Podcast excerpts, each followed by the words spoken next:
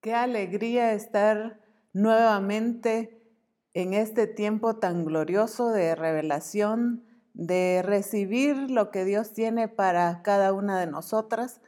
Y es un tiempo tan especial porque es el tiempo donde el Espíritu Santo, el Padre, quiere revelarse a nosotros a través de este tiempo. Así que disfrutemos este tiempo, pero sobre todo abramos nuestro corazón y nuestro entendimiento para entender lo que Dios tiene para ti hoy y para mí. Damos gracias a Dios por este tiempo que el Señor nos ha permitido vivir como misión el Calvario. Es un tiempo tan especial que el Padre preparó para nosotros. Por eso es que es tan especial, porque lo preparó para ti y para mí. Eh, un tiempo donde acabamos de finalizar eh, un congreso tan glorioso que Dios mismo en su corazón em, preparó para cada uno de nosotros, para mostrar su corazón, para corregirnos, para enseñarnos, para eh, mostrarnos lo que cada uno de nosotros necesitamos saber para poder alcanzar su propósito. Así que como misión el Calvario somos privilegiados porque Dios nos ha escogido con un propósito glorioso, pero también nos ha provisto de ministros, de siervos de Dios, eh, llenos de la gloria de Dios, que transmiten a cada uno de nosotros el corazón de Dios a través de las conferencias. Así que, qué privilegio para nosotros haber sido escogidos para algo glorioso. Y como el tema de nuestro congreso era predestinados conforme a su propósito.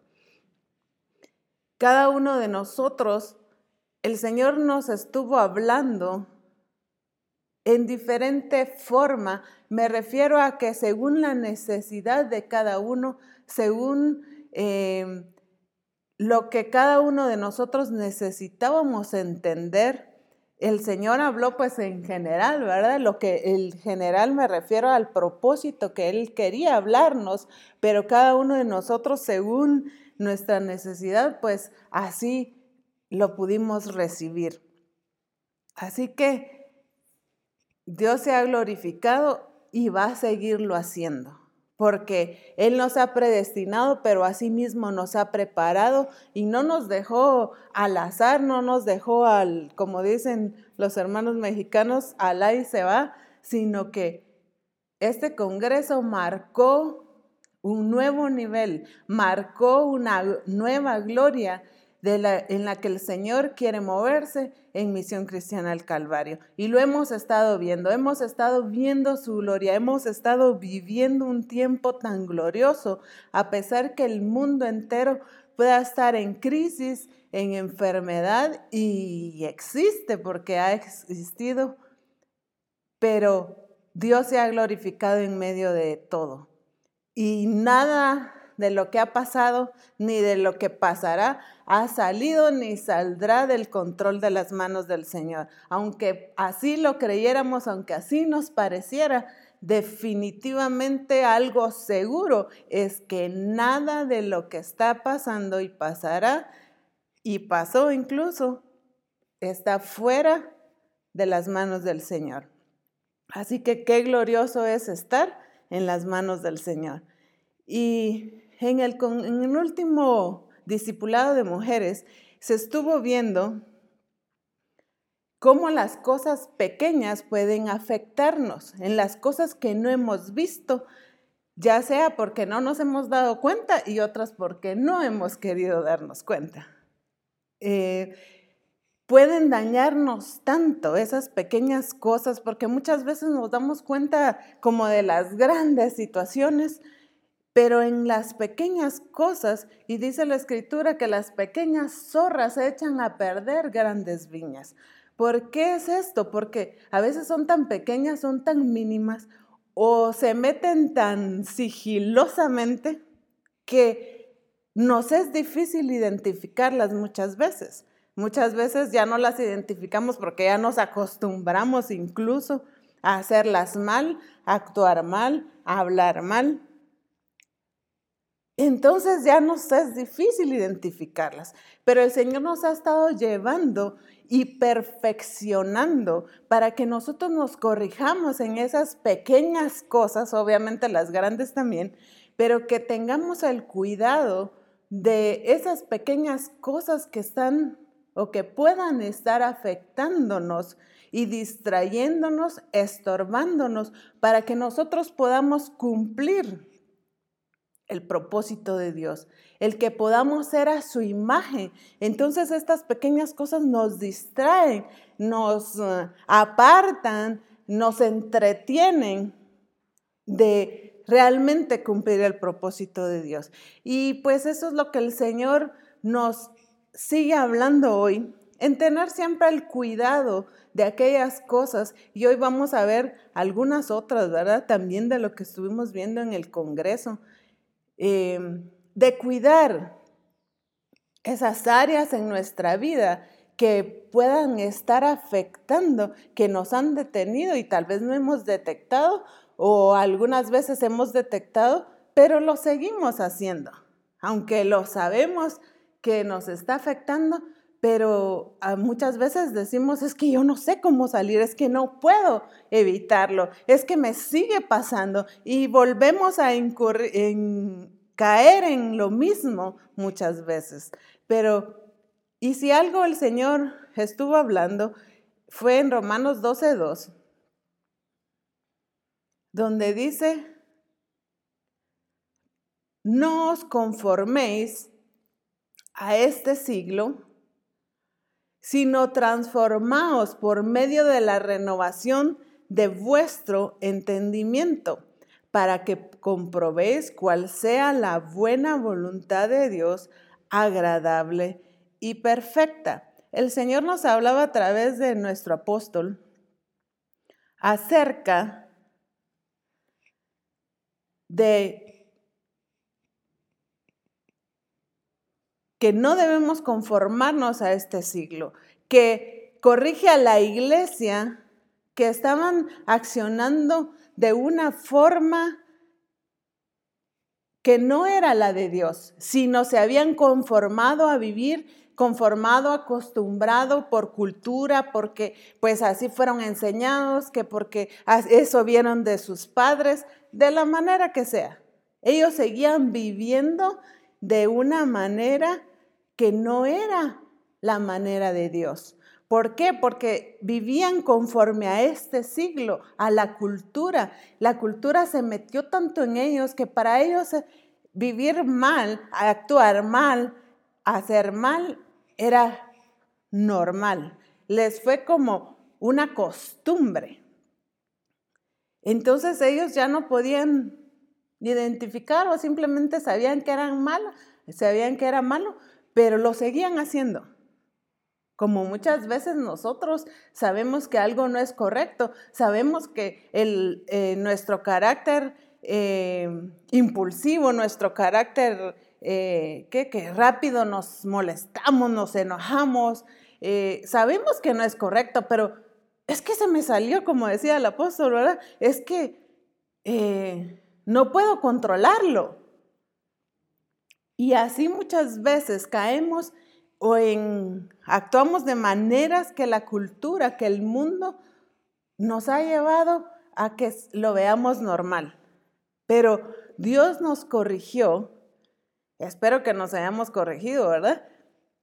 Dios nos corrigió en esto, en entender y ver cómo acá el apóstol Pablo corregía a la iglesia, en que no se conformaran a vivir conforme este siglo.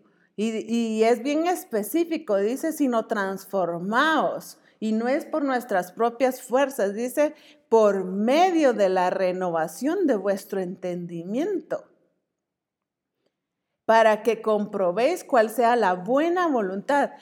Quiere decir que de lo contrario, si no somos transformados por medio de la renovación de vuestro entendimiento, no vamos a poder comprobar cuál es la buena voluntad del Señor, agradable y perfecta. Si nosotros no cambiamos nuestro entendimiento, si nosotros no abrimos nuestro entendimiento al Espíritu Santo para que venga y revele, Dios, como decía, a Misión Cristiana del Calvario la ha bendecido con mucha revelación, con mucha palabra. Eso no nos ha faltado.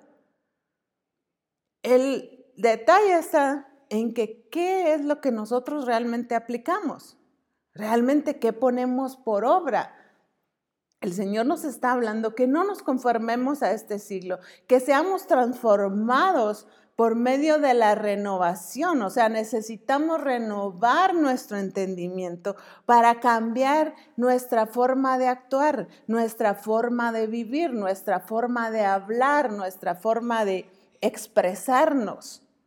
Entonces, el Señor en este discipulado, nos dio el versículo base como primera en primera Tesalonicenses 5:23. Y acá está, vamos a ver solo una parte donde dice en la versión message dice que Dios mismo, el Dios que hace todo santo y completo, te haga santo y completo. Vamos a leerlo solo una vez completo el versículo y después nos vamos a concentrar solo en esta primera parte. Dice, te junte, te junte en espíritu, alma y cuerpo y te mantenga en forma para la venida de nuestro Maestro Jesucristo, aquel que te llamó es completamente confiable si lo dijo, lo hará. Esto no hay duda. Si lo dijo, lo hará. Volvamos nuevamente al, al principio de este versículo. Dice que Dios mismo, el Dios que hace todo santo y completo, te haga santo y completo. En la versión hispanoamericana, eh, no lo vamos a ver aquí, solo se los voy a leer, dice que el Dios de la paz les conceda vivir totalmente consagrados a Él. Pero ¿cómo es eso, hermana Alicia? Si dice que nos haga santos y completos, y no Él ya nos hizo, pues cuando nosotros eh, tuvimos el nuevo nacimiento, cuando pasamos ese proceso de salvación, Él pues ya nos hizo santos y completos. Pero entonces, ¿qué pasa? Que no estamos viviendo como santos y completos. Porque muchas veces nos sentimos incompletos, sentimos que nos falta algo, estamos buscando algo más. Y obviamente no estamos actuando en santidad muchas veces. Pero, ¿cómo entonces? Es que acá está hablando que ya nos hizo, como Él dice, todo, como el que hace todo santo y completo, pues así nos hizo a nosotros, santos y completos. Pero ahora en el Congreso también se nos habló de esa responsabilidad que nos corresponde a nosotros, a cada uno de nosotros, aplicar esta santidad, el sentirnos completos. Eso nos corresponde a nosotros ya. Nos corresponde apropiarnos. Como se dice comúnmente, nos corresponde creérnosla, ¿sí?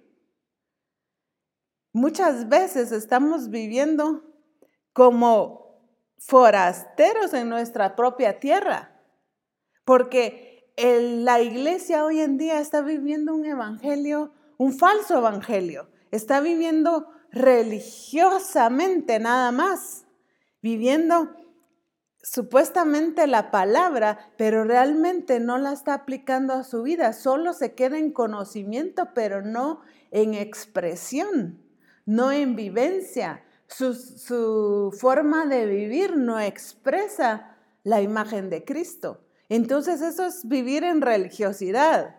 Que porque yo voy al templo, que porque yo soy discipulador, que porque yo predico, hermana pero si yo soy ministro, yo estoy pastoreando, llevo tantos años de estar pastoreando, pero como se decía en el Congreso también cristianos sin Cristo posiblemente.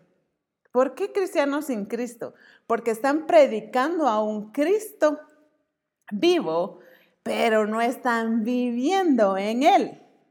No hay expresión. La expresión es totalmente contraria a lo que estamos predicando, a lo que Cristo nos mostró, a lo que Cristo vivió. Entonces estamos que viviendo como forasteros en nuestra propia tierra.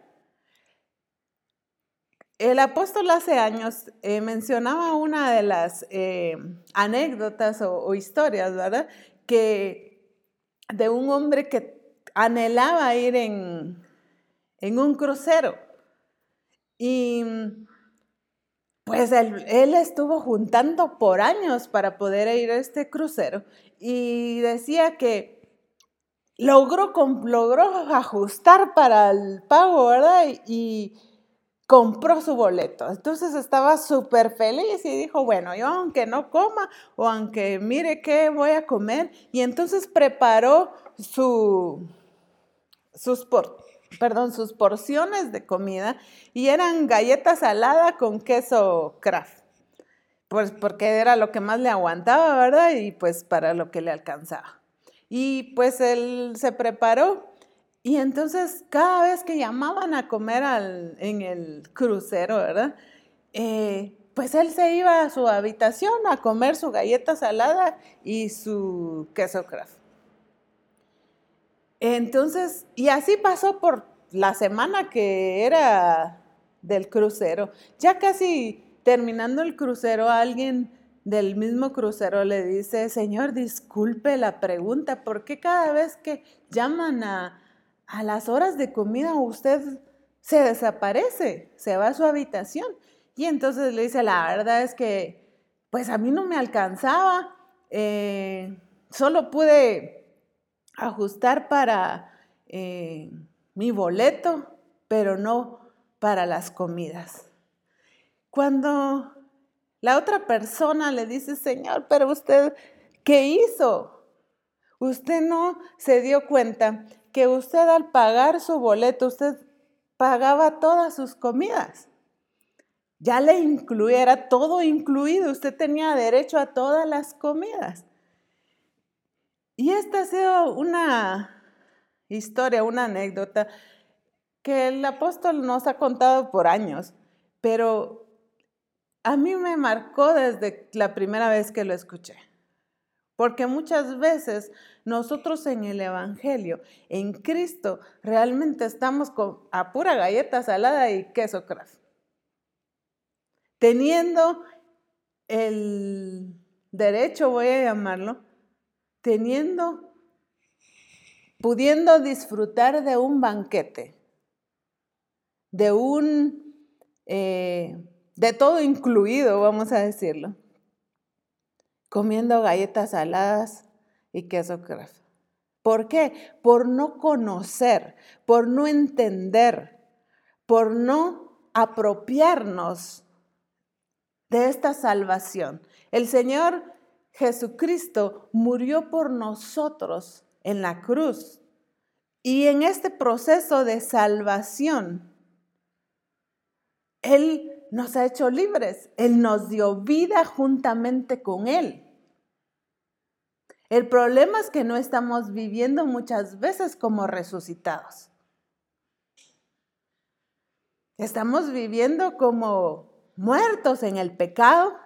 Estamos todavía acarreando el pasado. Estamos todavía viviendo atados al pasado. Estamos Muchas veces,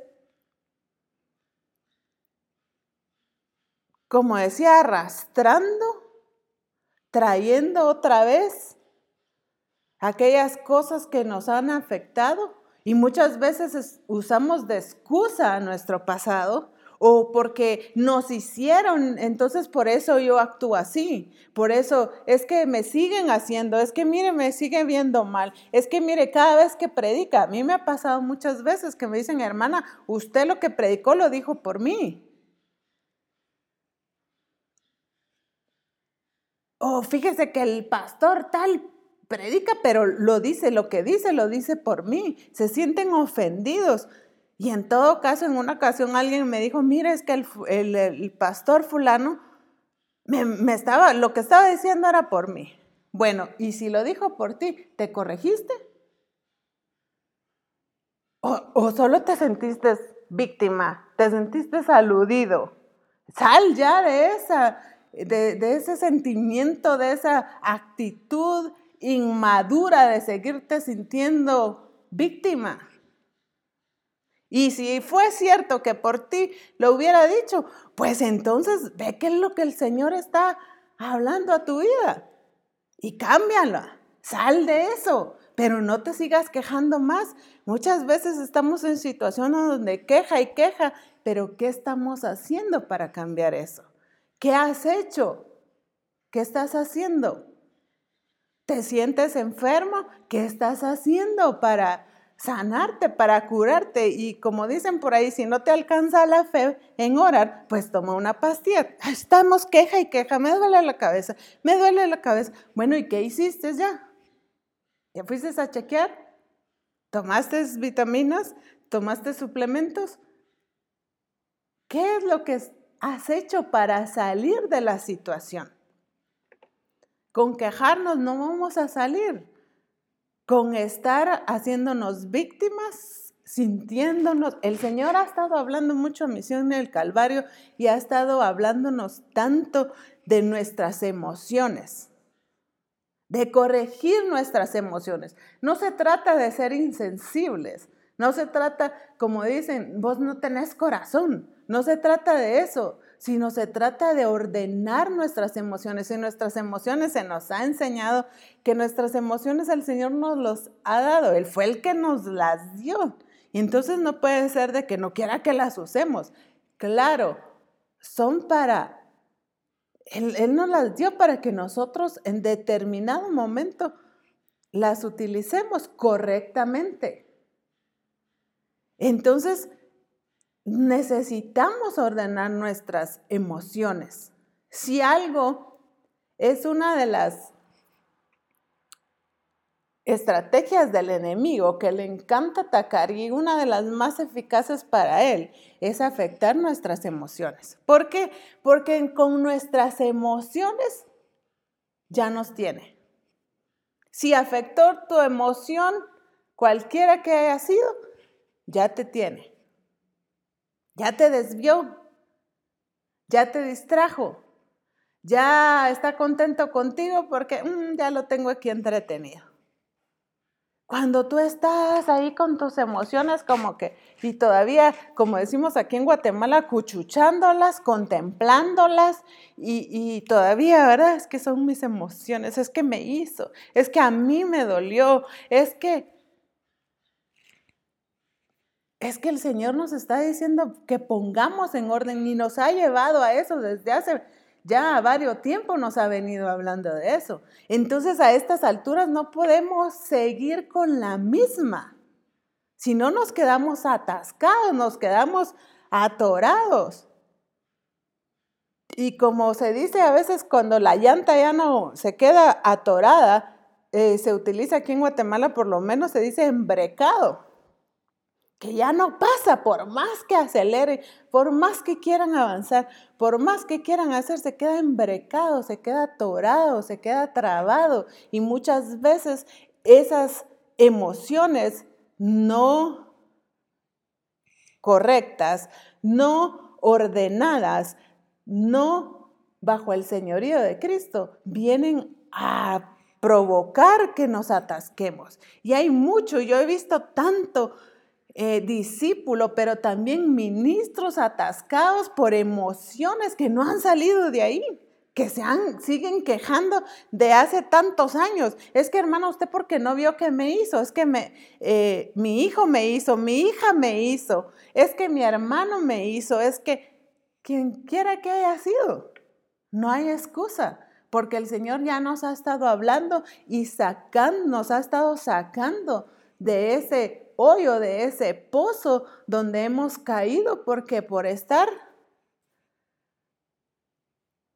fuera nuestras emociones del dominio del Espíritu Santo. Y así muchas otras cosas que el Señor ha venido hablándonos. Y por eso eh, también se mencionaba en el Congreso que así también pasó como con esta iglesia donde el Señor, donde el apóstol Pablo corrige eh, de que vivan conforme al Espíritu y no conforme a, no se conformaran a este siglo, entonces también nos habla de Adán.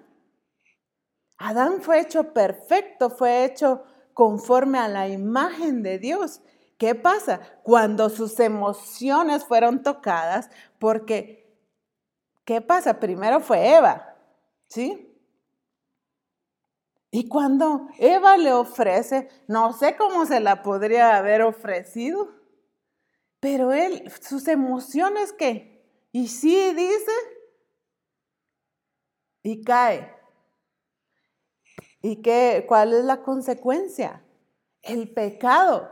Entonces, las emociones no son cualquier cosa, son algo muy serio que puede, que definitivamente cuando no están en el orden correcto, te van a sacar del propósito de Dios, te van a distraer. Miren acá lo que pasó con Adán y Eva.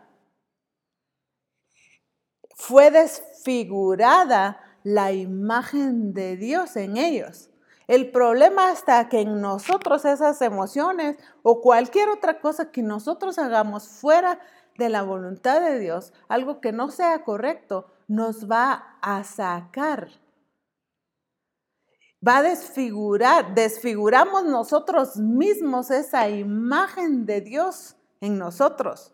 Y creemos que porque estamos en la iglesia, seguimos con esa imagen y no nos hemos dado cuenta que desde hace mucho ya ni siquiera tenemos la imagen o a veces nos queda media imagen o, ya esa imagen se ha desfigurado. ¿Por qué? Por el pecado que actúa en nosotros. Porque dejamos muchas veces afectar nuestro corazón, dejamos afectar nuestra mente, dejamos, no digamos nuestra alma. Entonces, necesitamos corregir, porque acá después en Génesis 5.3, no, no vamos a, a verlo, solo se los voy a mencionar, donde nos habla que ya Adán y Eva, ellos engendraron ya un hijo llamado Seth, pero dice que ya fue conforme a su imagen, o sea, a la imagen de Adán y de, de Eva, pero no la imagen del Padre. Ya, ya fue a la imagen de ellos. ¿Qué quiere decir esto? Ya esa imagen desfigurada. Ya no la imagen original, ya no la imagen completa que el Padre les había dado a ellos, sino ya ellos se reprodujeron en esa imagen incompleta, en esa imagen desfigurada. Por eso es que es importantísimo de lo que el Señor nos habló en el Congreso, de identificarnos con lo que Cristo hizo. Cristo murió por nuestros pecados y como decíamos, nos dio vida. Pero ¿cómo identificarnos? Es que sí lo sabemos. Si yo voy a cualquiera de las iglesias de Misión Cristiana al Calvario y les pregunto, ¿usted sabe qué es la salvación que hizo? Claro, hermana, es que Cristo murió por nosotros en la cruz. Lo sabemos y lo sabe hasta cualquiera del mundo. El problema está en que estamos en la iglesia, estamos incluso, podemos estar haciendo las cosas de Dios, sirviendo en la iglesia, pero eso no quiere decir precisamente, no garantiza que hemos entendido y que nos hemos apropiado de esa salvación. Que nos hemos apropiado no solo de la salvación, sino los beneficios, pero las responsabilidades que eso implica.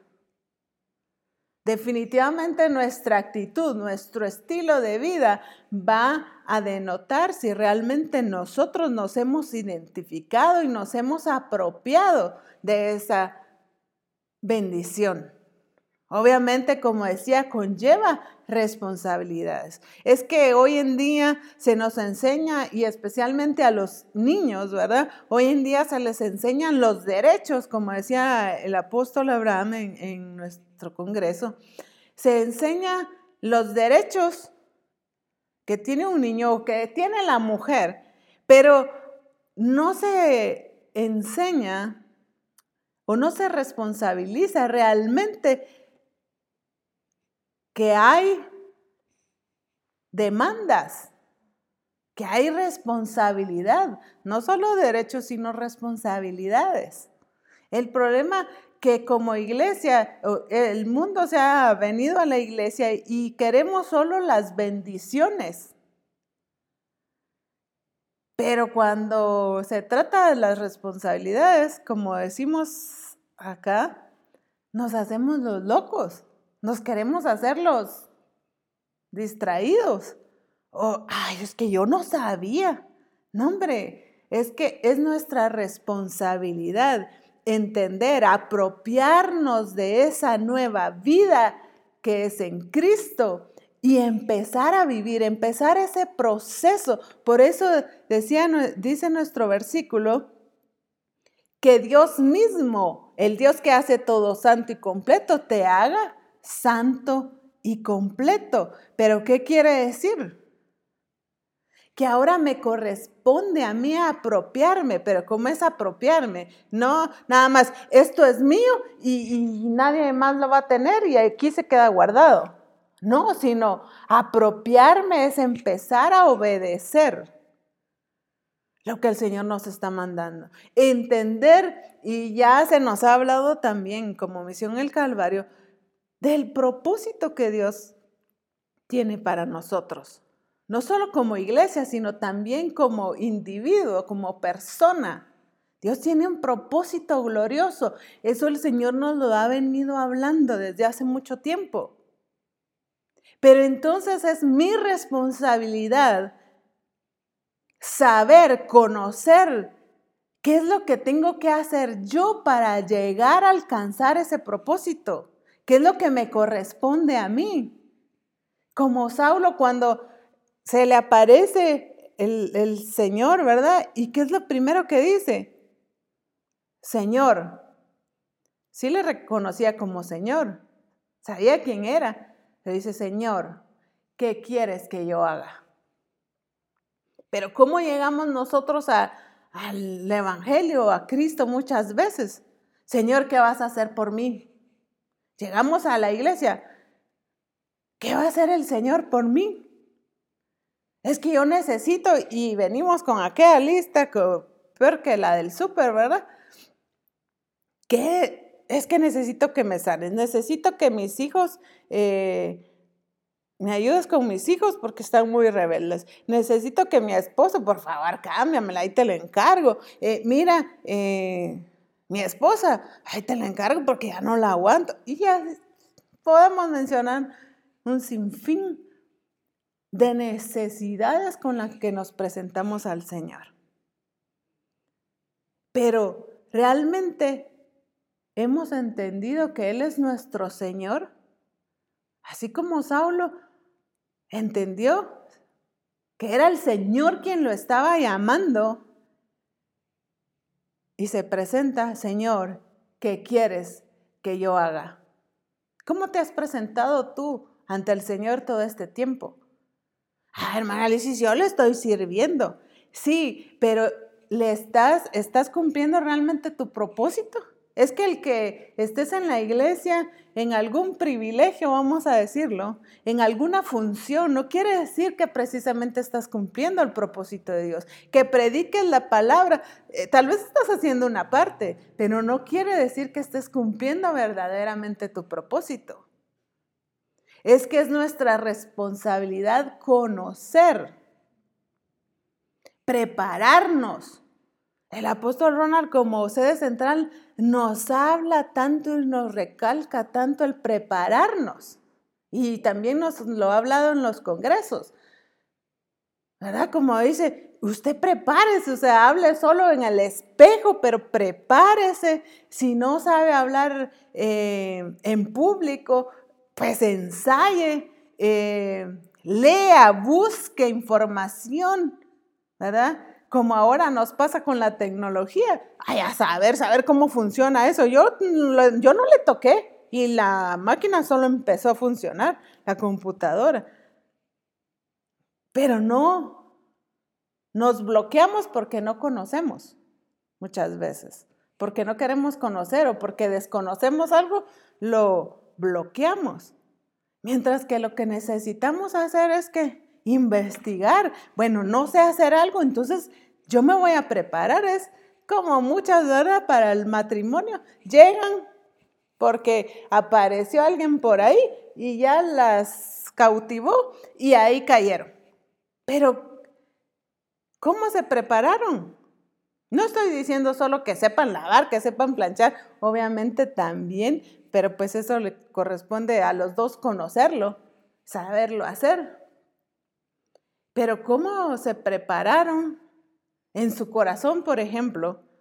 Cuando traemos cosas pendientes al matrimonio, por ejemplo, cuando traemos traumas, cuando no hemos cerrado como dicen comúnmente, ciclos. Cuando traemos tanta cosa al matrimonio, entonces, ¿qué es lo que venimos trayendo? No venimos a empezar de cero, no venimos a empezar una relación correcta, sino venimos ya afectados y, si el otro viene igual o peor que nosotros, entonces ahí está la respuesta para muchos, ¿verdad? ¿Por qué no les ha ido bien. ¿Por qué eh, hay tanta situación difícil en los matrimonios? Cuando nosotros debemos de llegar ya listos, ya maduros, económicamente también preparados. O sea, nuestra cultura muchas veces nos ha llevado a hacer, ahí como salga, o ahí vamos a salir. Dios nos va a ayudar, no, es que Dios no ayuda al, que no se prepara, al, al que no actúa correctamente. Entonces, después resultamos frustrados cuando nos metemos a algo o a servir al Señor, pero no íbamos preparados. Es que nos corresponde a nosotros, es nuestra responsabilidad. El, el Señor ha prometido bendecirnos y hacernos completos y perfectos. Esa promesa ya está y ya está activo en nosotros. Es como el ejemplo que el apóstol nos ha puesto muchas veces. Cuando, por ejemplo, en una niña, ¿verdad? O sea, nos ha eh, hablado de que en una niña pues ya está eh, en su naturaleza, ya está el que en un día vaya a desarrollar y por ejemplo, su matriz y ser madre, ¿verdad? Pero eso está desde bebé, no es que como decía él en una ocasión, vengan y ya cuando es que de 10, 12 años, vengan y la abran y le coloquen la matriz y le coloquen los ovarios y le coloquen todo lo necesario. O sea, no es así, ya lo trae. Pero ¿qué es lo que pasa? Tiene que pasar un proceso de maduración, un proceso de crecimiento para que para alcanzar madurez, para lograr su objetivo y su propósito, que es ser madre, por ejemplo. Asimismo, nosotros se nos ha sido dado en nuestra naturaleza el ser perfectos, el ser completos. Pero muchas veces estamos busca y busca por otro lado cuando tenemos al Señor mismo en nosotros porque yo me siento que no puedo, yo me siento incapaz, cuando Él me ha hecho completa. Me siento solo, es que me ha hecho completa. No, entonces yo no me he apropiado, yo no he entendido entonces. Así lleve 40 años en el Evangelio, no he entendido.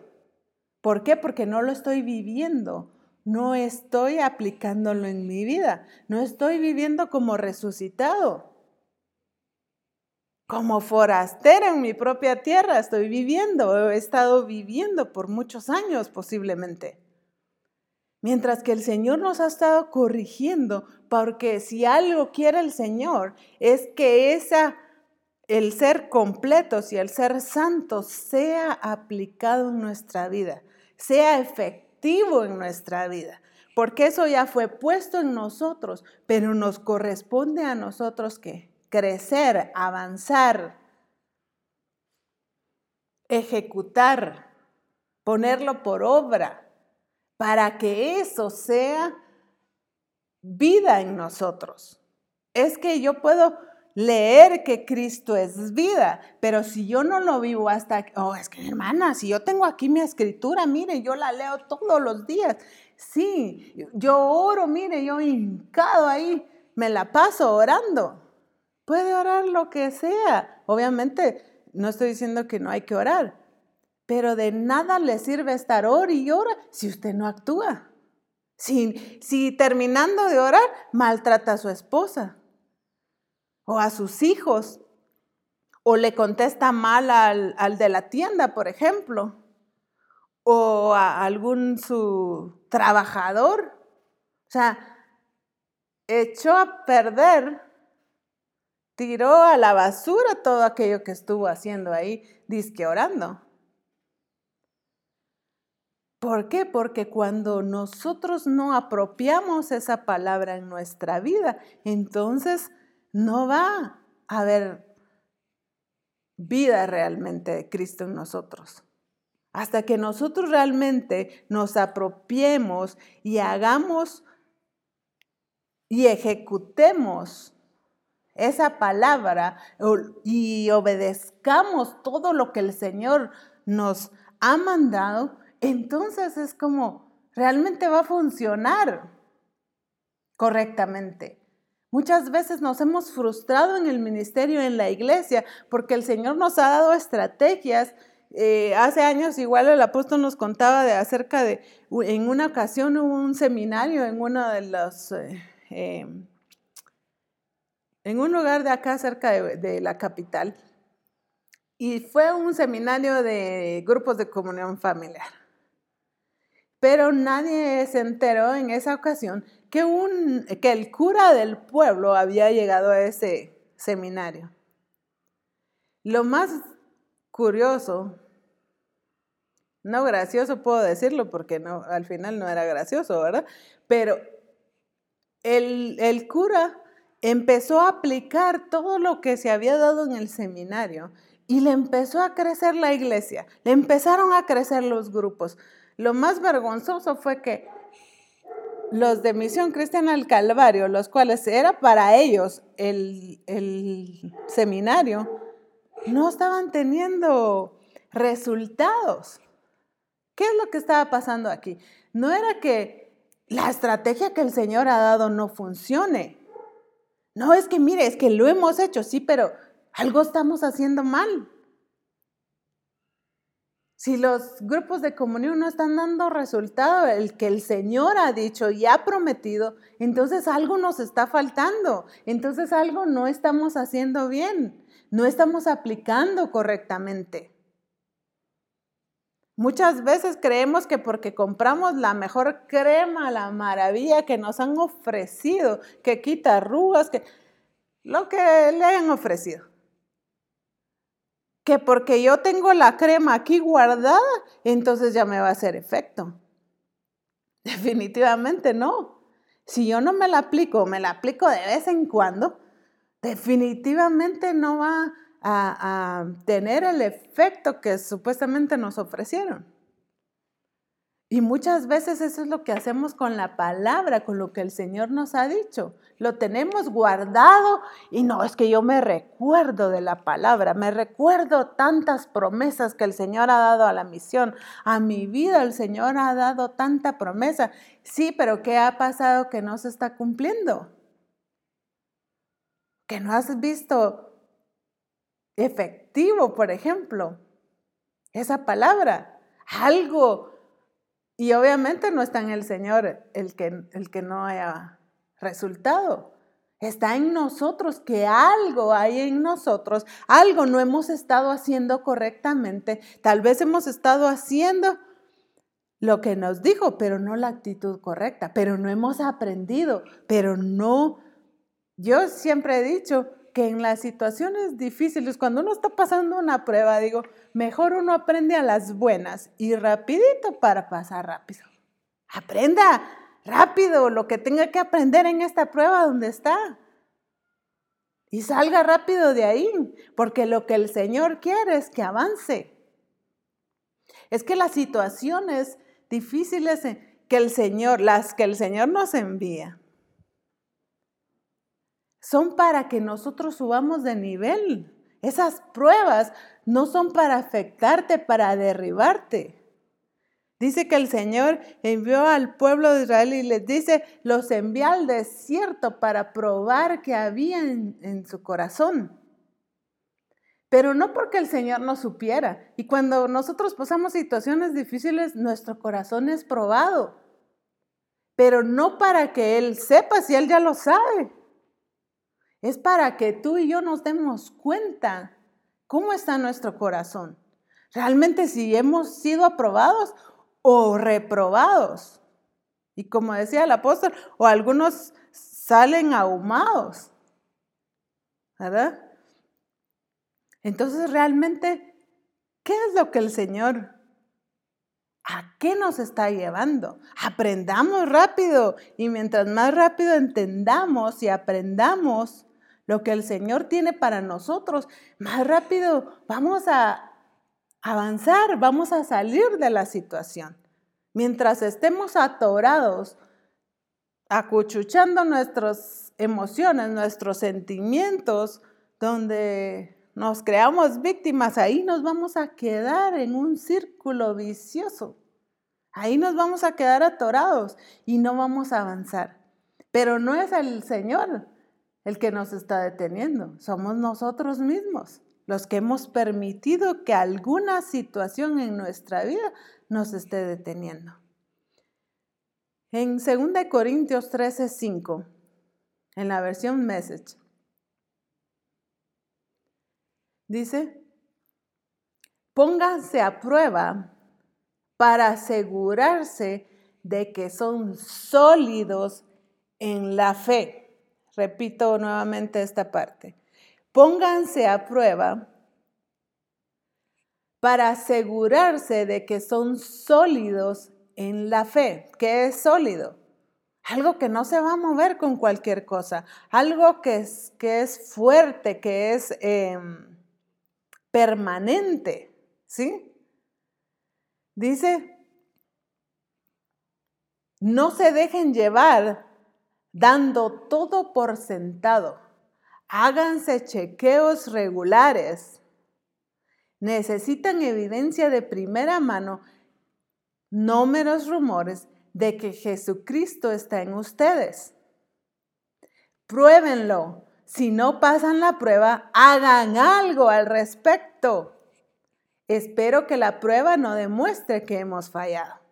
Me encanta cómo ciertas palabras acá hacen énfasis, cómo esta versión lo, pone, como decía, con esas palabras específicamente. Me encanta cuando dice, pónganse a prueba para asegurarse de que son sólidos en la fe.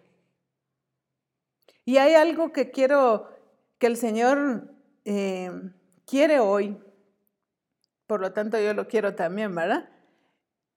Enfatizar. Y es en esta palabra sólidos en la fe. Y dice, no te dejes llevar dando todo por sentado. Muchas veces cuando estamos en el Señor desde hace muchos años, damos muchas cosas por sentado, que porque estamos sirviendo al Señor damos muchas cosas por sentado. Y nos confiamos muchas veces de que estamos haciendo lo correcto, de que yo estoy sirviendo al Señor y que estoy correcto. y que estoy, pero que las pruebas, ni modo, es que como estoy yo sirviendo al Señor, el enemigo me ataca. No, es porque realmente no hemos hecho correctamente. Es que estoy pasando prueba financiera porque yo le di al Señor. No, si el Señor quiere bendecirnos, si estamos pasando situación financiera, lo más seguro es que no le hayamos cumplido al Señor en algo. Es que no hemos entendido en dar lo que al Señor le corresponde. O porque simplemente hemos administrado mal nuestras finanzas. Entonces, entendamos realmente qué es lo que el Señor está trabajando en nosotros, pero entendamos también qué es lo que nosotros estamos haciendo mal. Dice, sólidos en la fe. No asumamos que estamos bien. Esto pasa en todo, no digamos en, el Señor, pero en una relación nosotros asumimos que nosotros estamos bien y que la otra persona es la que no nos entiende o que la, la otra persona es la que está actuando mal, cuando muchas veces no nos damos cuenta que somos también nosotros, que estamos actuando mal. Entonces, algo que el Señor quiere recalcar hoy, dice, seamos sólidos en la fe. Misión Cristiana del Calvario, Dios ha hablado tanto de las cosas que el Señor quiere hacer en Misión Cristiana al Calvario y a través de Misión Cristiana al Calvario, o sea, a través mío y a través tuyo. Pero necesitamos, y el Señor necesita gente sólida en la fe. Yo he visto desfilar discípulos y he visto desfilar ministros incluso, que se ven tan metidos, que se ven, no, apóstol, aquí estamos nosotros, usted sabe que aquí estamos para apoyarlo. Y como dicen por ahí, a la hora de los tunazos, a la hora de situaciones difíciles, ¿dónde están? No se les ve. O a la hora que tal vez pues se descuidaron y fallaron y se les quiso corregir o se les corrigió o se les llamó al orden. Ah, entonces el Señor les mostró que aquí no era su lugar, sino en otro lado. Ah, no, es que el Señor los llamó allá. No, es que necesitamos ministros, discípulos, sólidos en la fe, porque Misión Cristiana al Calvario, Dios no va a ser lo que ha prometido con gente que no esté sólida en la fe. Él no trabaja de esa manera. Si tenemos tan claro el ejemplo en Gedeón, cuando el Señor, él llevaba, pues iba armado ahora con, ya no me acuerdo, tres mil o no sé cuántas eh, soldados que llevaba para pelear y el Señor le dice, mm, no, no van a decir que por su mano, van a decir que fui yo. Entonces vas a probar a tu gente. Entonces no se trata de cantidad, se trata de calidad de gente. Les dice, pruébalos, diles que el que tenga temor, que se pueden ir. Obviamente tenían que decirle se van a ir sin represalias o se, se van, ahí sí que en paz. ¿Y qué pasa cuando Gedeón les dice, regresense los que tengan temor? Pues de plano, tal vez unos cinco, ¿verdad? Va a cien, pues, que se regresen. No, se quedó con diez mil después de la cantidad que él llevaba de soldados, de gente para pelear se le fue el más del, ¿qué? 90%, no sé, solo estoy diciendo un número nomás. Era gente que no estaba sólida en la fe, porque Dios ya había prometido que ellos iban a, vencer. Pero sin embargo, el Señor, ¿qué hizo? Quitarle a esa gente con la que no iban a, ganar, con la que no iban a pelear, para mostrar que era Él el que estaba con ellos, que era Dios el que tenía el control de toda la situación. Y todavía con 10 mil le dice, todavía tienes muchos. Pruébalos nuevamente. Y les manda que los pruebe, que los mande a tomar agua. Y en la forma en que tomaran, o sea, cómo actuaran,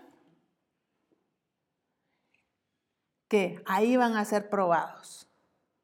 El que se agachara y, y se descuidara, todos esos iban a regresar. Pero el que quedara, ¿qué? El que llevara el agua a su boca, pero que no descuidara, con esos iba a pelear. Con esos iba a darles la victoria. Y el detalle está que a Misión Cristiana del Calvario el Señor le va a dar la victoria y, va a cumplir lo que ha prometido, pero con esa gente, esa gente sólida en la fe, esa gente que no se raja, esa gente que no es de doble ánimo, que ahorita sí y ahorita no. O que sabe que ya no. O que con una situación difícil vengan a dudar de lo que Dios ha hecho. Es que yo he visto gente que el Señor se ha manifestado a su vida tan claramente y después, es que saber si el Señor lo va a hacer. Esa no es gente sólida. Esa no es gente con la que uno va a ir a la batalla. Porque sabe que en la batalla lo va a dejar hablando solo. Y les voy a ser muy clara, el apóstol Abraham no necesita gente que lo va a dejar hablando solo. Porque como decía el apóstol Ronald y, decía, no quiero ser profeta de mal agüero, pero van a venir situaciones difíciles, van a venir, eh, pues que van a hablar de la misión, que es una secta, y de hecho ya lo han hecho, que es una secta que el apóstol es aquí, que es, o sea, muchas cosas difíciles, pero ¿quiénes están realmente dispuestos a afrontar eso? Obviamente sabiendo que es el Señor el que está en misión cristiana al Calvario y el apóstol Abraham, asistencia apostólica, el cuerpo ministerial. Pero ¿qué gente es la que realmente va a estar al frente? No la gente que con una mirada, que porque le hizo, que porque le quitó, que porque... Y ya se, se afectaron. Hoy en día hablan mucho de la generación de cristal, ¿verdad? Porque ahora la juventud y los niños con todo se ofenden, ¿verdad? Ahora ah, incluso hacen memes de hombres que son tan sensibles que todo les ofende. Ahora dicen es que ya parecen mujeres, pero tampoco la mujer debe ser que de todo le ofenda, que ya me lastimó. Es que tú dijiste eso porque me querías ofender. Cualquier cosa que sea. O sea, se habla mucho de esa generación de cristal porque cualquier cosa les hace daño. Pero Misión Cristiana del Calvario no necesita gente de cristal. Por eso es que el Señor nos ha venido preparando, nos ha venido perfeccionando y nos ha venido a aplicar el, el ser completos en Él para que nosotros seamos gente firme, fiel, que el Señor, pero también el apóstol Abraham pueda contar con nosotros. Que tú y yo seamos elegibles para el Señor, porque sabe que no nos vamos a rajar, que sabe que no vamos a dejar hablando solos al apóstol, ni a asistencia apostólica, ni al cuerpo ministerial el apóstol necesita, sé que, los tiene, ¿verdad? Pero necesita una asistencia apostólica que no lo va a dejar hablando solo, que no ha sido así. Pero necesita también eh, ministros en el cuerpo ministerial que sean gente firme, sólida. Y así hay, Dios nos ha bendecido con siervos que han permanecido por años, pero no el permanecer nada más quiere decir que eres sólido. Solo por estar, no.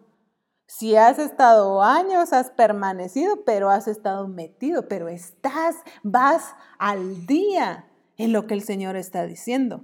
Porque pueda que estás de hace muchos años, pero te quedaste en algún momento. Te quedaste atorada en alguna situación y de ahí no pasaste. Entonces, con esa gente tampoco es la que el Señor va a trabajar.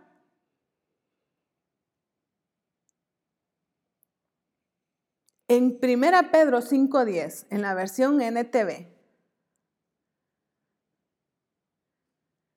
dice, en su bondad, Dios los llamó a ustedes a que participen de su gloria eterna por medio de Cristo Jesús. Entonces, después de que hayan sufrido un poco de tiempo, allá no nos gustó, ¿verdad? Después de que hayan sufrido un poco de tiempo, Él los restaurará los sostendrá, los fortalecerá y los afirmará sobre un fundamento sólido. ¿Quién es el fundamento sólido? Él, Cristo. Dice, Él los restaurará, los sostendrá, los fortalecerá y los afirmará sobre un fundamento sólido. Entonces, ¿por qué voy a dudar yo cuando el Señor me pide que yo haga algo? O con todo lo que el Señor pide que yo haga. Si me manda a hacer algo, si nos ha dejado mandatos o algo específico, el Señor me manda a hacer o me ha destinado a hacer. Entonces, ¿por qué voy a dudar yo de ir y hacerlo? Si el Dios que me llamó me va a sostener, si el Dios que me llamó me va a fortalecer, si el Dios que me llamó va a afirmarme sobre un fundamento sólido. Entonces, ¿por qué voy a dudar yo? Es que nos falta conocer verdaderamente a nuestro Dios. Y como decíamos, entender y aferrarnos y, apropiarnos de esa salvación, de lo que Dios quiere para nosotros. Entender qué es lo que tengo que hacer yo, cuál es mi parte en esta salvación. O sea, Él ya me salvó, ya me dio, ella me hizo completa, ya me eh, hizo perfecta. Ahora me corresponde a mí, pero ¿qué hago yo para alcanzarlo? ¿Qué hago yo para aplicarlo? ¿Qué hago yo para que esa salvación sea efectiva en mi vida? Ya el Señor nos ha hablado tanto de que el propósito es hacernos a su imagen y a su semejanza. Entonces, ¿qué necesito yo? Si yo veo mi vida, como dice cheque, hagan sus chequeos, ¿verdad? Nos decía en la escritura anterior que leímos. ¿Qué pasa si nosotros vemos el recurrir de nuestra vida? ¿Realmente estamos viviendo como resucitados, como verdaderamente hijos de Dios que glorifican al Padre? ¿Realmente nuestra forma de actuar, nuestra forma de hablar, nuestra forma de vivir, nuestra apariencia, también como se nos decía en el Congreso, nuestra casa, cómo, la, cómo está nuestra casa. Me refiero a la casa física, obviamente también a nuestra familia. ¿Será que está expresando a Cristo? ¿Será que la gente a través de todo lo que nosotros somos y hacemos ven a Cristo reflejado en todo lo que nosotros somos y hacemos? Y si no, ¿qué es lo que tenemos que corregir? ¿Qué es lo que tenemos que aplicar? Es que nos es conocimiento no nos ha faltado, es que de que hablar de, de la revelación no nos ha faltado. Nos ha faltado la aplicación. Y como decía un amigo, ahí está el detalle. En que no aplicamos, entonces no va a ser efectivo en nuestra vida. Es que si yo no aplico la palabra, si yo no obedezco, ¿y por qué no obedezco? Porque no he entendido, porque no le he conocido verdaderamente. Solo creo conocerle, pero realmente no le he conocido Porque cuando yo lo conozco a Él, yo sé que me envía a hacer algo, yo tengo que obedecer porque Él es el Señor. Pero también sé que Él me va a sostener, que Él me va a fortalecer, que Él me va a firmar para que yo cumpla lo que Él me ha enviado a hacer. En 1 Corintios 15, 58 dice así que hermanos míos amados, estad firmes y constantes, creciendo en la obra del Señor siempre, sabiendo que vuestro trabajo en el Señor no es en vano. Aquí nos dice otra vez, estad firmes y constantes. Esa ha sido una de las situaciones porque gente ha llegado, pero ¿quién ha permanecido? Es que gente hay en Misión Cristiana del Calvario, en las iglesias, pero ¿cuántos han permanecido? Y no me refiero solo permanecido en presencia, en físico, sino permanecido en que en estar firmes, en estar constantes, en, en realmente entender y hacer conforme el Señor nos ha dicho. No solo de que esté la gente, como Gedeón que veíamos que llevaba mucha gente, pero no eran los que realmente o con los que realmente el Señor quiere trabajar, con los que realmente el Señor va a ejecutar su obra, pero no los, los que no sean firmes no los que no sean constantes. ¿Y cuánto de, de esto nos hace falta a nosotros muchas veces? O la mayoría de veces. Esa disciplina de estar constantes para cualquier cosa. Es que nos dicen, tiene que tomar tantos vasos de agua. Ah, es que hoy solo uno me tomé.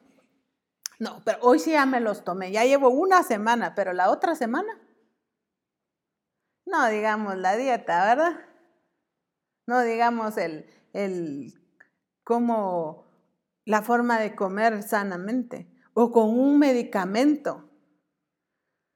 No, pero es que yo sí lo tengo, lo compré, pero te lo estás tomando eh, algunos días. Entonces, ¿qué es la situación? O a veces tareas o cosas del hogar o en el trabajo, en cualquiera de las áreas. Empezamos. En primera nos cuesta empezar muchas veces, pero después lo más complicado para nosotros se vuelve en que en esa disciplina de permanencia. Pero el, el, detalle está que en el Señor no hay de que, ay, después, ay, ya te quedaste. Si empezamos con que hoy sí lo hice, o como pide vida, como intermitente, ¿verdad? Ahorita sí, ahorita no, ahorita sí. El Señor no trabaja con gente así. O sea, lo que te va a mandar es a que te corrijas, sí, pero no te va a usar y nosotros necesitamos ser discípulos e hijos de Dios elegibles para realizar su obra. Necesitamos ser constantes. Dice, firmes y constantes.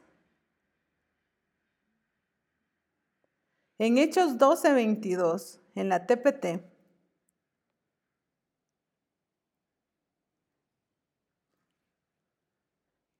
dice, después de removerlo, Dios levantó a David para que fuera rey porque Dios dijo de él, he encontrado en David, hijo de Isaí, un hombre que siempre persigue mi corazón y logrará todo lo que le he, perdón, he destinado a hacer.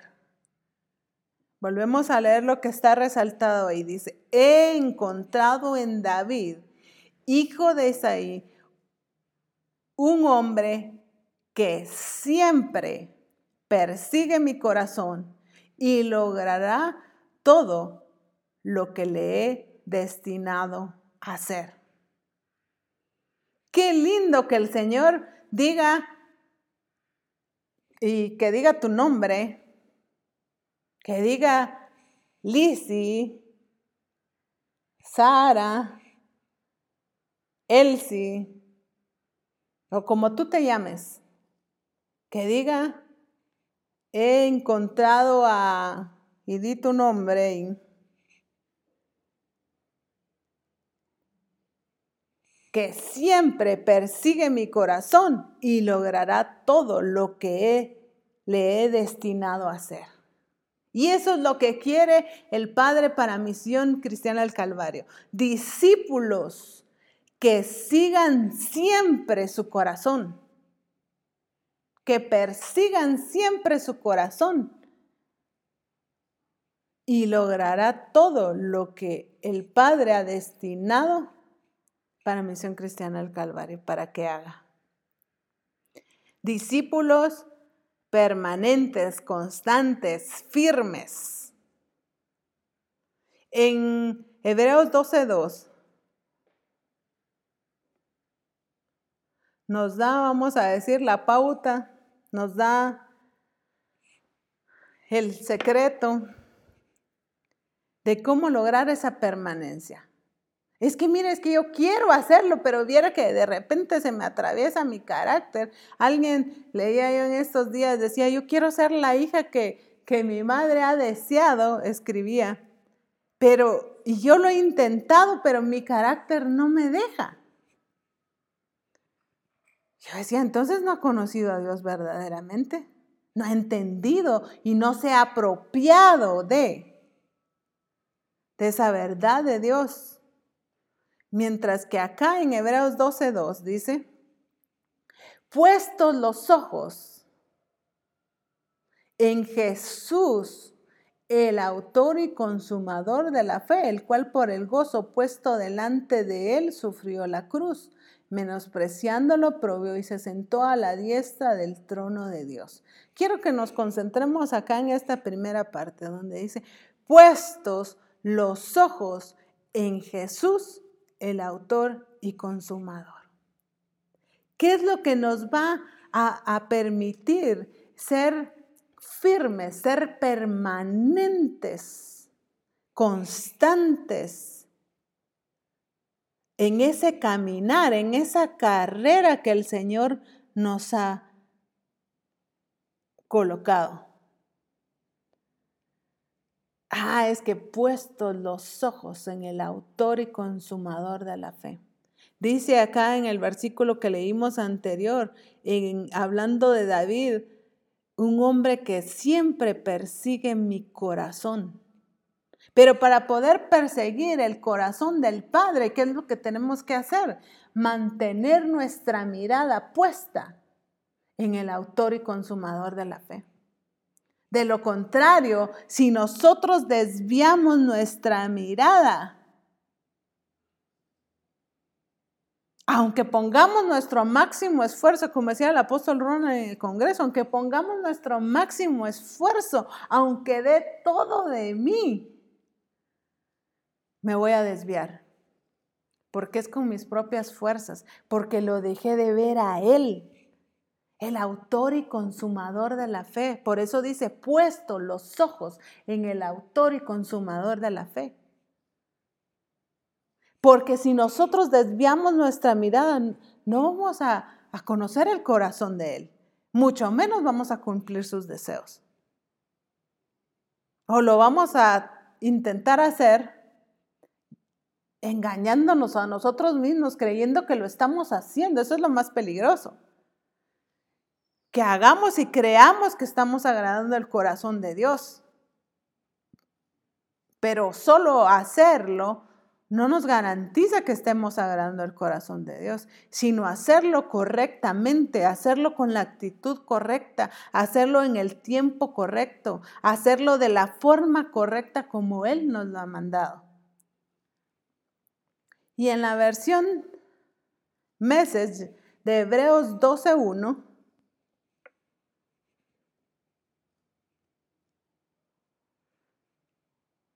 Hebreos 12, 1. Siempre la que habíamos visto, pero en la versión Message, dice, mantén tus ojos en Jesús Mantén tus ojos en Jesús. ¿Qué es mantén? Es algo constante. Está hablando de un presente, un presente continuo. Algo que no debemos de dejar de hacer. Dice, mantén tus ojos en quién? En Jesús quien comenzó y terminó esta carrera en la que estamos, en la que estamos todos metidos. Terminó, y terminó esta carrera en la que estamos. Estudia cómo lo hizo, porque nunca perdió de vista hacia dónde se dirigía. Ese emocionante final en y con Dios podía aguantar cualquier cosa en el camino. Era firme y permanente. Cruz, vergüenza, lo que sea. Y ahora Él está allí en el lugar de honor junto a Dios. Me encanta cómo lo pone esta versión. Mantén tus ojos en Jesús. Entonces, ¿por qué es determinante, vital para nosotros, Misión Cristiana del Calvario, en mantener, dice, mantén tus ojos en Jesús? Porque Él nos modeló, Él es nuestro modelo por excelencia y Él vino, Él fue enviado a la tierra con un propósito específico pero si algo cuidó Jesús fue a no desviar su mirada. No fue alguien de que ya cuando estuvo aquí, bueno, sí, yo voy a ir, yo voy a hacer, Padre, no te preocupes, yo voy a cumplir con eso. Pero ya cuando estuvo aquí en la tierra, cuando fue acusado falsamente, cuando fue perseguido, cuando lo quisieron eh, matar, cuando hablaban de él, ay, es que yo pensé que no iba a ser tan duro, es que yo pensé que iba a aguantar, pero es que, eh, ¿se imaginan a Jesús? Él no dejó hablando solo al Padre, ni el Padre dudaba de él. Lo eligió para algo tan importante para el Padre, porque sabía que Jesús era firme y permanente y que iba a cumplir su propósito. Pero Jesús se preocupó por cumplir. Dice la escritura que él iba a las escrituras para ver qué era lo que la escritura decía de él. Que no se le pasara nada. Pero si era Jesús como si él conocía, claro. Pero no por ser si Jesús mismo, él iba y comprobaba, él se chequeaba, él hacía su chequeo, ¿verdad? Él, pasaba su autoexamen ahí de que realmente no se le pasara, ahí sí, como dice la escritura, ni una tilde, ni una letra de lo que él tenía que cumplir, porque Jesús entendía lo importante que era para él y para el Padre que él cumpliera a cabalidad con exactitud el propósito por el cual había sido enviado. Entonces tenemos el modelo que es Cristo, por eso nos dice en esta versión que no dejemos de verlo. Mantén tus ojos en Jesús, quien comenzó y terminó esta carrera en la que estamos. No es alguien que no haya probado y que nomás nos esté enviando a hacerlo, sin haberlo comprobado. Jesús corrió esta carrera, vino a la tierra y cumplió su propósito y la terminó. Y la terminó con éxito. Como muchas veces nos ha hablado el apóstol Ronald, nos, ha dicho que alguien muera, que llegue su tiempo, no precisamente y no garantiza que cumplió su propósito. Eso se oye duro y se oye muy fuerte. Pero todos dicen, es que ya cumplió su propósito, ya era su tiempo. No, pueda que haya sido su tiempo, que haya cumplido el propósito, quién sabe. Tal vez lo empezó, pero no lo terminó. O pudo que sí lo haya terminado. O como pudo que ni lo haya empezado. Entonces es realmente necesario que nosotros entendamos esa responsabilidad que tenemos y sobre todo, no solo que nos quedemos, ay, sí, qué tremendo lo que el Señor nos habló, es que tenemos responsabilidad, pero empieza a actuar, muévete, empieza dejando todo lo que el Señor ya te ha mostrado que necesitas dejar. Empieza ya a accionar, a hacerlo correctamente lo que el Señor te ha dicho con la actitud correcta, en el tiempo correcto y en la forma de Él, no en la tuya.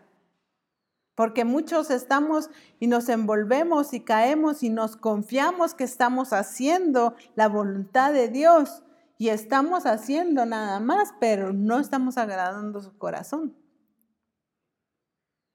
Y me encanta acá, dice, porque, ¿por qué miremos a Jesús? Dice, porque nunca perdió de vista hacia dónde se dirigía. ¿Y cuántos de nosotros nos hemos tomado un break en el camino? ¿Cuántos de nosotros nos quedamos, perdonen la palabra, abriendo la boca? ¿Cuántos de nosotros nos quedamos distraídos queriendo arreglar el mundo? Y nos metemos a veces en cosas que ni nos corresponden, como dice el apóstol, sudando calenturas ajenas. Cuando solo, solo nos corresponde obedecer. Así de sencillo. Obedecer, hacer así como nos lo está diciendo el Señor, en el tiempo que nos lo está diciendo, en la forma que nos lo está diciendo. Eh,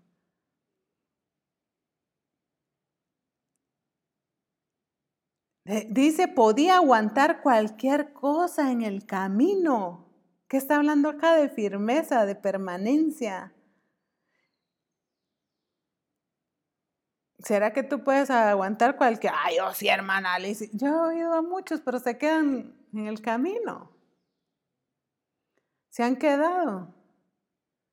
¿Por qué? Porque no se han preocupado, no han determinado, así como Daniel que propuso en su corazón no contaminarse, así también nosotros, discípulos de Misión Cristiana al Calvario, hijos de Dios, que hoy me están escuchando, necesitamos proponer en nuestro corazón ser elegibles para el Señor. Ah, es que yo sé, es que el Señor ha prometido que va a cumplir a través de mí. Sí, pero a la hora de que realmente el Señor vaya a elegir, ¿será que me va a elegir a mí? Porque soy confiable, porque soy permanente. No, es que necesitamos serles fieles a Dios, pero también a Misión Cristiana del Calvario, pero también al apóstol Abraham, también a, asistencia apostólica, también al cuerpo ministerial, también a, mi pastor eh, inmediato, a mi cobertura inmediata, también a mi discipulador.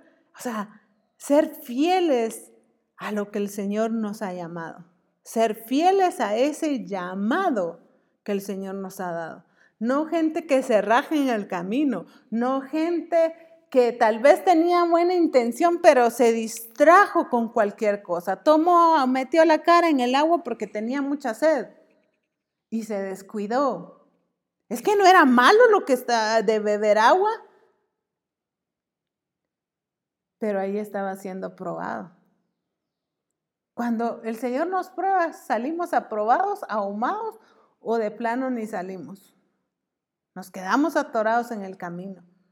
No, es que el Señor ha dado tanta promesa a Misión Cristiana al Calvario, pero que tú y yo hoy tomemos la determinación de que sea a través mío ese cumplimiento de lo glorioso que Dios ha prometido para Misión el Calvario. Y lo que ha determinado hacer a través de cada uno de nosotros. Que juntos podamos cumplir y llegar a la meta que el Señor se ha propuesto para cada uno de nosotros. Qué lindo es que nosotros cumplamos nuestro tiempo, pero cumpliendo a cabalidad como Cristo el propósito de Dios. Dice, podía aguantar cualquier cosa en el camino, cruz, vergüenza, lo que sea. Ay, pero es que, pero mire cómo están hablando de mí si yo estoy sirviendo al Señor. Si de Jesús lo hicieron, ¿por qué no lo van a hacer de nosotros? Ah, es que está ahí cuando tocan nuestro orgullo, ahora tocan nuestro yo. Eh, ah, es que con mi familia no se meta porque mire, cuando ahí somos atacados donde tenemos la llaga, donde más nos duele, entonces ahí desviamos nuestra mirada.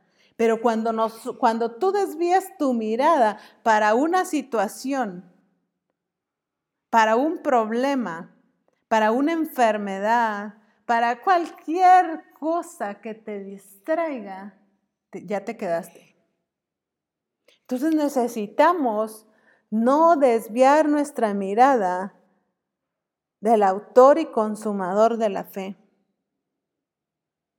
Y dice, y ahora Él está allí, en lo último de, eh, Hebreos 12.1, y ahora Él está allí en el lugar de honor junto a Dios cumplió su propósito. Jesucristo cumplió a cabalidad su propósito. Así como el Padre quiere que tú y yo cumplamos el propósito que Él ha determinado para ti y ha determinado para mí. Que terminemos esa carrera con éxito. Que terminemos esa carrera así como Cristo sin desviarnos, pero no hay otra manera de terminarla. Puesto los ojos en el autor y consumador de la fe, sin desviarnos, sin desviar la mirada, sin que nada nos distraiga. Así sean vientos, sean tempestades que se avecinen, sea cualquier cosa que para nosotros tal vez pueda ser fácil distraernos, pero cuando lo estás viendo a Él, no hay sentimiento, no hay emociones, no hay otra cosa que te vaya a gobernar y que te vaya a distraer de cumplir el propósito de Dios. Dios te bendiga y qué glorioso tiempo. Y verdaderamente que como discípulos de Cristo, tú y yo podamos ser esa gente, esa persona elegible para cumplir el propósito de Dios. Dios te bendiga.